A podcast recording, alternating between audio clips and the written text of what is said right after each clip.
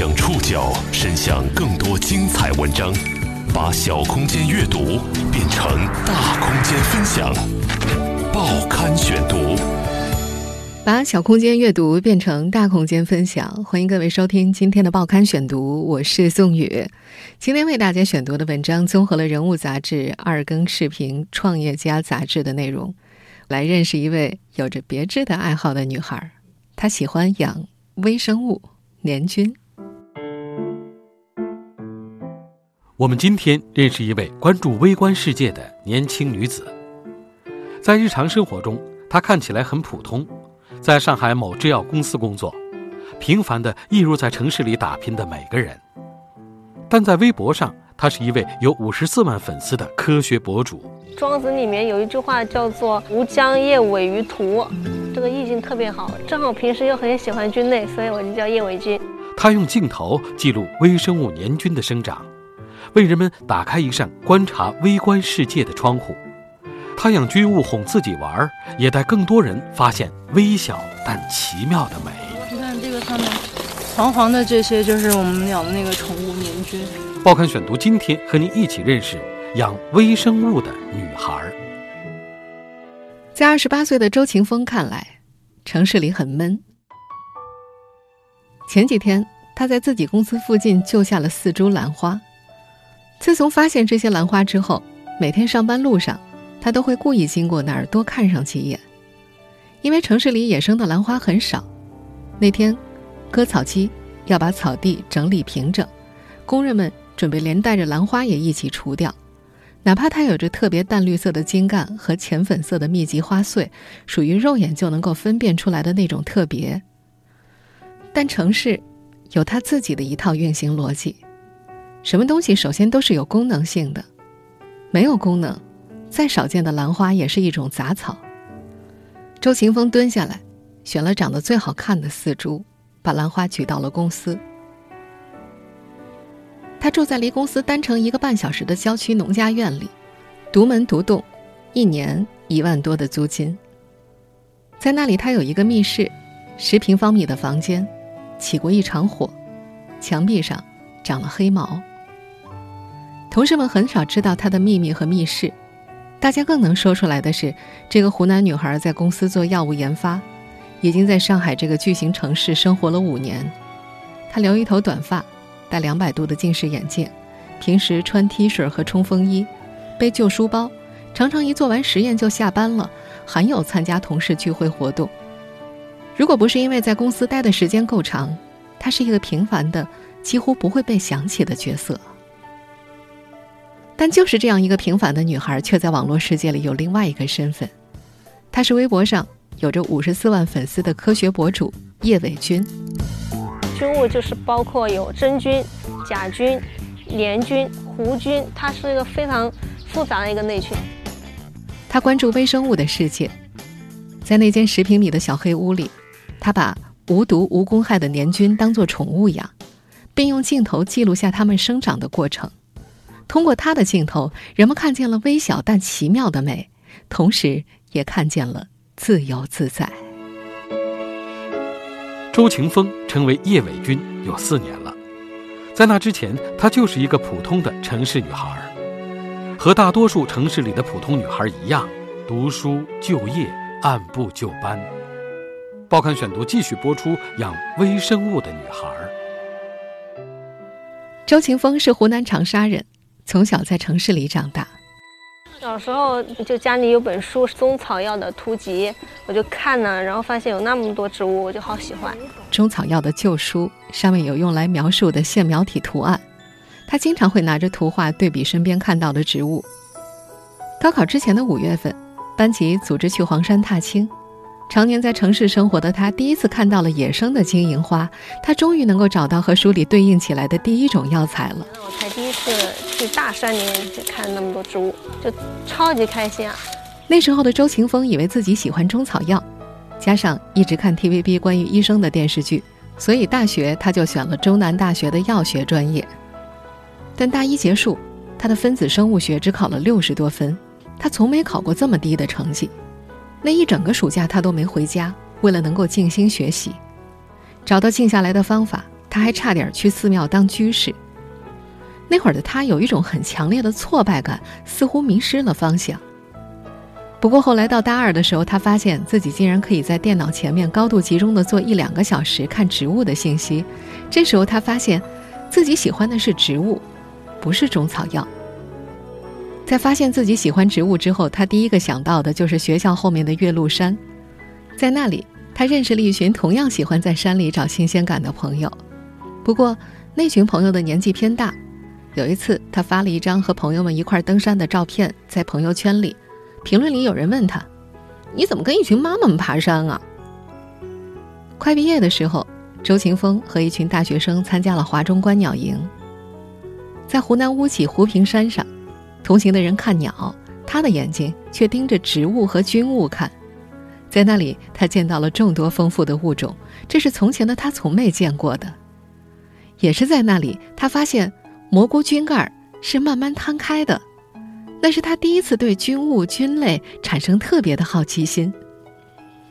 二零一三年，刚从中南大学药学专业毕业之后，他被老师推荐到了中科院上海分院工作。在中科院，这个女孩的存在感特别低。她说，在那儿她能做的事情不多，大多都是打杂，领导也不管。那时候她觉得自己太闲了，每天工作上午就做完，大概十一点多，她就下楼摸一遍院里的猫。摸完了以后就去吃个午饭，吃完午饭之后呢，回来再摸一遍猫。她记得那时候院子里有好多野猫，不止十几只。野猫们还经常生娃，生娃了他还要摸小猫，全部挨个摸一遍。他是个对大自然充满好奇心的人。那时他住在上海的繁华市中心，小区里偶尔能够看到刺猬，还能看到黄鼠狼。但待得越久，他越发现城市物种的贫瘠。有一次，他去逛徐家汇公园，在整个公园里都没见到几只虫子。公园里种的全都是麦冬，这种植物不需要怎么打理，非常强势。一种了它，杂草、蘑菇、虫子全都没有了。他觉得在这一点上，大城市的人太惨了。他对城市里普遍用来打发时间的方式也并不感兴趣，比如游乐场那种玩一次就没意思了。他喜欢丰富的东西，大自然里。丰富的东西。上海市区里有趣的物种不多，他只要有时间就会去出门爬山。在两年的时间里，他把周末能够完成往返的长三角的山几乎都逛了一遍。受制于金钱和时间，这个精力充沛的女孩去不了更远的地方。她探索自然的道路似乎就要遇到瓶颈了。转折发生在二零一五年的五月。一个下雨的晚上，他和一种叫鳞盖皮菌的黏菌相遇了。报刊选读继续播出：养微生物的女孩。呃，上海的好玩的东西特别少，然后只有微生物种类特别多，我就开始喜欢微生物了。二零一五年五月份，有一天晚上，周晴风打着手电筒，在中科院宿舍大楼里闲逛。上海那些天一直在下雨。他在靠近地面的草本植物叶片上发现了一种比较特别的菌物品种——鳞盖皮菌。这是一种在繁殖期会从白色变成深色，再从深色变成白色，还能够爬行的菌物。而就在一天之前，他还在羡慕一位朋友拍到了年菌的照片。晚上，他居然看到了本体。他兴奋地扒开了叶片，细细地翻看植物叶片下方很厚的一层年菌的细胞质原质团。他确定叶子表面上的就是鳞盖皮菌为了繁殖爬到叶子高处的一部分。就这样，他举着手电一直看到了半夜十一二点。回忆起那天，这个女孩依旧激动。她说：“周围的狗都被我烦死了，鸟也被我惊飞了，因为我带着手电筒到处找来找去。那个鸟它特别搞笑，因为经常被狗凶嘛，它叫的时候都是和狗叫一样的频率。”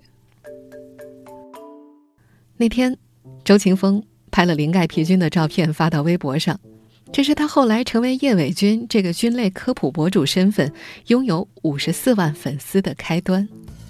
菌物就是包括有真菌、假菌、黏菌、弧菌，它是一个非常复杂的一个内群。比如我现在最喜欢的就是黏菌了，它特别漂亮又很神秘。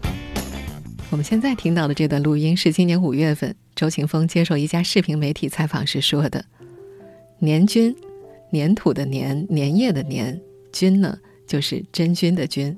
这种菌物是无毒无公害，它们非常喜欢有机物丰富的潮湿环境，枯枝落叶、腐木上经常能够找到它们。和动物、植物不一样，年菌它是一种微生物。”成长期的年菌长得像鼻涕虫一样，是大团脉络状的粘液，它们能够通过爬行来觅食；而等到繁殖期，年菌就会变得像蘑菇等真菌一样，顶上结出成片的孢子，那是它们的后代子实体。成长期的年菌是绝佳的生物实验材料，有研究表明，年菌能够在迷宫当中觅食，可以应用于指导城市运输网络设计，因为它们会设计出最佳线路。它其实就是会算一个最优解嘛，比方说两点之间你很清楚它是直线最短，那三点的话怎么样去连接这三个点，它是直接能算出来。然后你要是放很多颗燕麦，它一样的也能够用一个效率最高的一个网络把它给粘起来。繁殖期的年菌颜色非常的鲜艳、晶莹剔透，也具有观赏价值。在纽约、伦敦等城市都曾在生物艺术展当中使用过年菌。成长期的年菌也无时无刻不在发生变化。周晴峰第一次拍到鳞盖皮菌的那个晚上，他就在那丛菌物上发现了三四个形态。一阵风吹过来，干的速度不一样，菌物的形态都会有很大的变化。这种变化深深吸引了他。周晴峰说，他有个朋友也喜欢植物，他能够看到的东西已经看得差不多了。这个朋友下一步要去非洲才能够看到新鲜的。可是，对于微小的东西来说，它们是无穷无尽的。打开这个新大陆之后，他经常在湿润的雨后去寻找年菌。走路的时候，他总是低着头探索寻觅。他自嘲样子鬼鬼祟祟的。就是年菌喜欢生长在那些巨大的倒木背面，就是靠近地面的那一面。一般下一个中等程度的雨啊，它就都出来了。哇你看这个上面。黄黄的这些就是我们养的那个宠物年菌，他乐此不疲地把它们捡回去，用镊子小心翼翼地扯下一小块腐木树皮，在显微镜下观察。方寸之间，千百种微生物融汇在一起，就像是一个宇宙一样。年菌为周晴峰提供了一个新的探索窗口，一个奇妙、美丽又变化多端的世界就这么打开了。在城市的禁锢和自己的好奇心之间，他终于发现了一个可能的平衡点。报刊选读继续播出：养微生物的女孩。在二零一九年引起媒体关注之前，将近四年的时间里，周晴峰为军务们所做的一切几乎没有任何现实意义，但是这是他疏解压力、求得内心平静的一种方式。大城市枯燥压抑又快节奏的生活，也曾让他一度逃离过上海。他回老家湖南长沙待了将近一年。那时候的那份工作离家近，有山，有江，更容易寻找到对于新鲜感的满足。公司附近有一个几百亩的小山坡，他几乎每天晚上都上山。他说那个山坡上物种超级丰富，他找到了新的乐园。他还曾在岳麓山上意外碰到了以前认识的朋友，对方带他去自己发现的秘密基地，那是树林里的一大块平地，里面有好多倒木，有很多年菌。朋友还拿出相机分享在长沙街头的行道树上发现的年菌。行道树上有些看起来好像流脓的木耳，那是因为被年菌吃掉了。在他看到的那些照片里，年菌一开始是白白净净的。然后慢慢的变成了淡红色、深红色、黑色，最后变成了闪光的五彩斑斓的样子。他觉得自己被惊艳到了，他开始到处找流脓的木耳，结果在公司附近真的找到了。他用延时摄影把完整的过程拍了下来。到目前为止，这是他本人最喜欢的视频作品。要是日子能够一直这样也不错，但长沙的朋友不容易约出来，相比上海来说。长沙更喜欢实在的快乐。他举了个例子：一个女生可以为一块免费的蛋糕排一个多小时的队。在长沙，虽然离自然更近了，但它并没有远离城市的商业逻辑。小城市的钱比大城市更算钱，可时间和工资也变少了，和他有同样爱好的人也变少了。周秦风其实不喜欢一个人上山去看军务，他喜欢和有同好的人一起。在上海，他的同好各种各样，有个姐姐在山下从事金融行业，开劳斯莱斯，一身西服，可一上山就穿牛仔裤、运动鞋；也有山下穿着白大褂，上山就赤脚的医生。远离城市的时候，大家都放飞自我，是平等的。没有足够多的同好，在老家长沙。他越发觉得孤独，有段时间他一天哭了八次。就这样，一年后，他还是回到了上海。重回上海的周秦峰放弃了从工作里寻找满足感的想法，他把工作当做一种谋生手段，做颗称职的螺丝钉就好。他更多的精力放在了军务探索上，这个爱好更能给他带来快乐和成就感。报刊选读继续播出：养微生物的女孩。周秦峰目前在一家私人制药公司工作。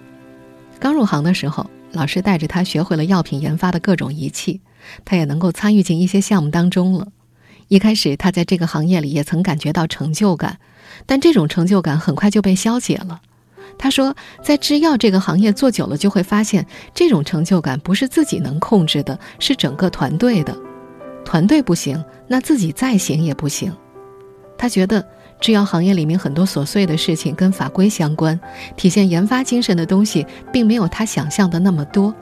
更多时候，他们所要做的就是绕开各种条条框框，做出一个东西来。他渐渐放弃了从工作里去寻找满足感。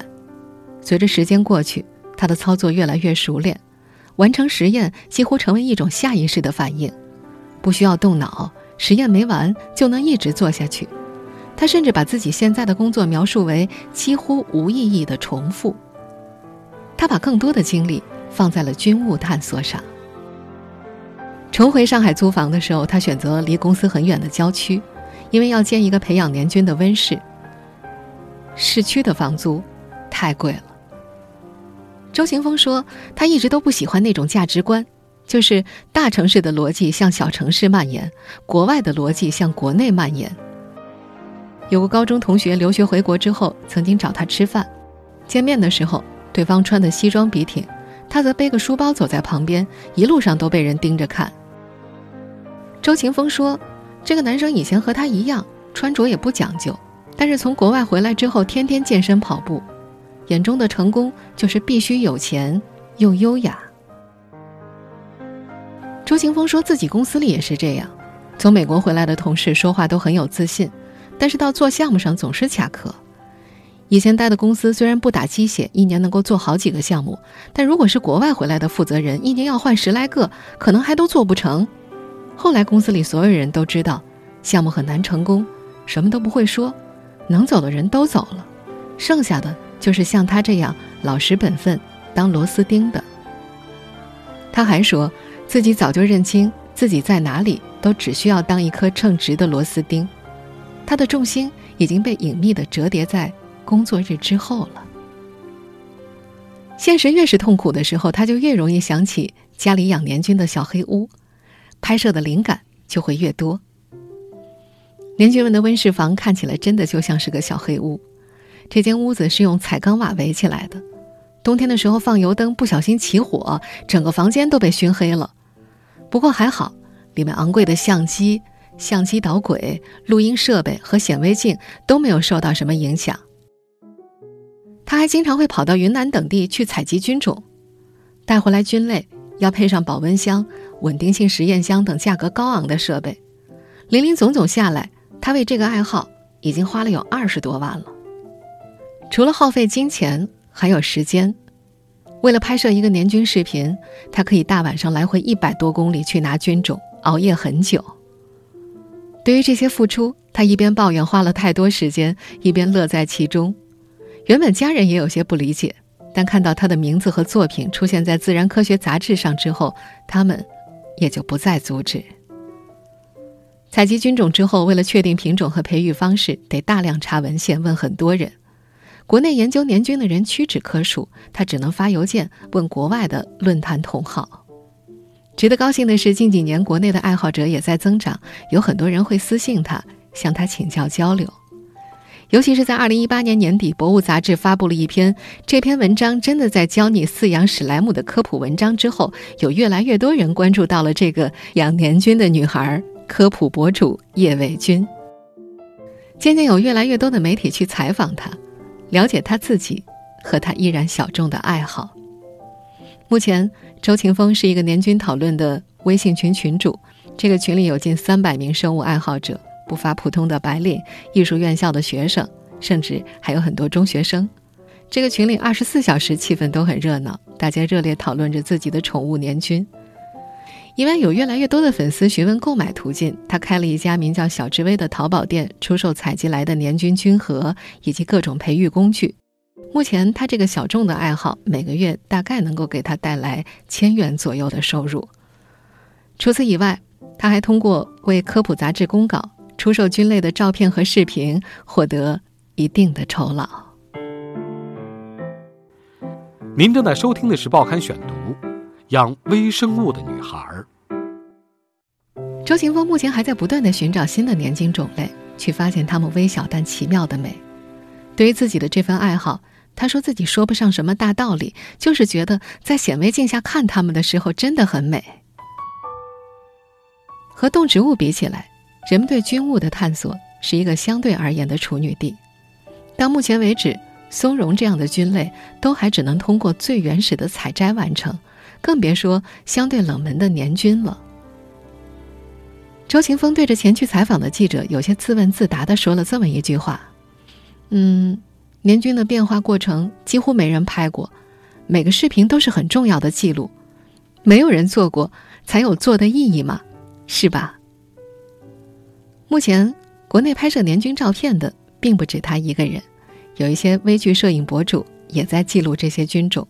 但是，用延时视频记录年均变化的过程，在国内网络上，目前周晴峰是最熟练的一个。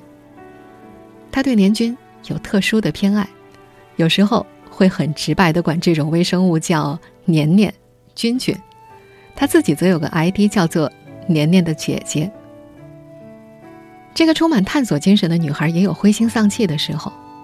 去年，她在微博上提过好几次抑郁。能够获得的年均菌种已经拍得差不多了，她想去找新的，家人又不允许她独自上山，自己培养又总是失败。他抱怨：太漫长了，久到浪费生命。一个菌种要实验出它的培养条件就要几个月，有时候做梦都梦到自己养出来了，真的好难受。他还开玩笑说：“世界上两大悲剧是万念俱灰和踌躇满志。”在研究菌物的很多时间里，他都是踌躇满志的，着急的坐也不好，站也不好。当然，更多的时候，作为叶伟军的他是快乐的。研究出培养条件之后，他会跳起来尖叫，这是浓度极高的瞬间快乐。花十个小时进行延时摄影，拍出来发在网络上，被粉丝们喜欢，能够让他获得持续的快乐。甚至是单纯的科普讨论，都透露出掩饰不了的欢喜。目前，在上海郊区那间小黑屋里，周晴峰已经研究出了十多种菌物的培养条件，但是他还想做的更多。他想慢慢拥有一个属于自己的实验室，他的终极目标是要做一个纪录片，这需要很多很多的素材。他正在为此努力着。尽管为了实现这个终极目标，他需要一只脚支撑着生活，一只脚埋在土里，做他的叶伟军。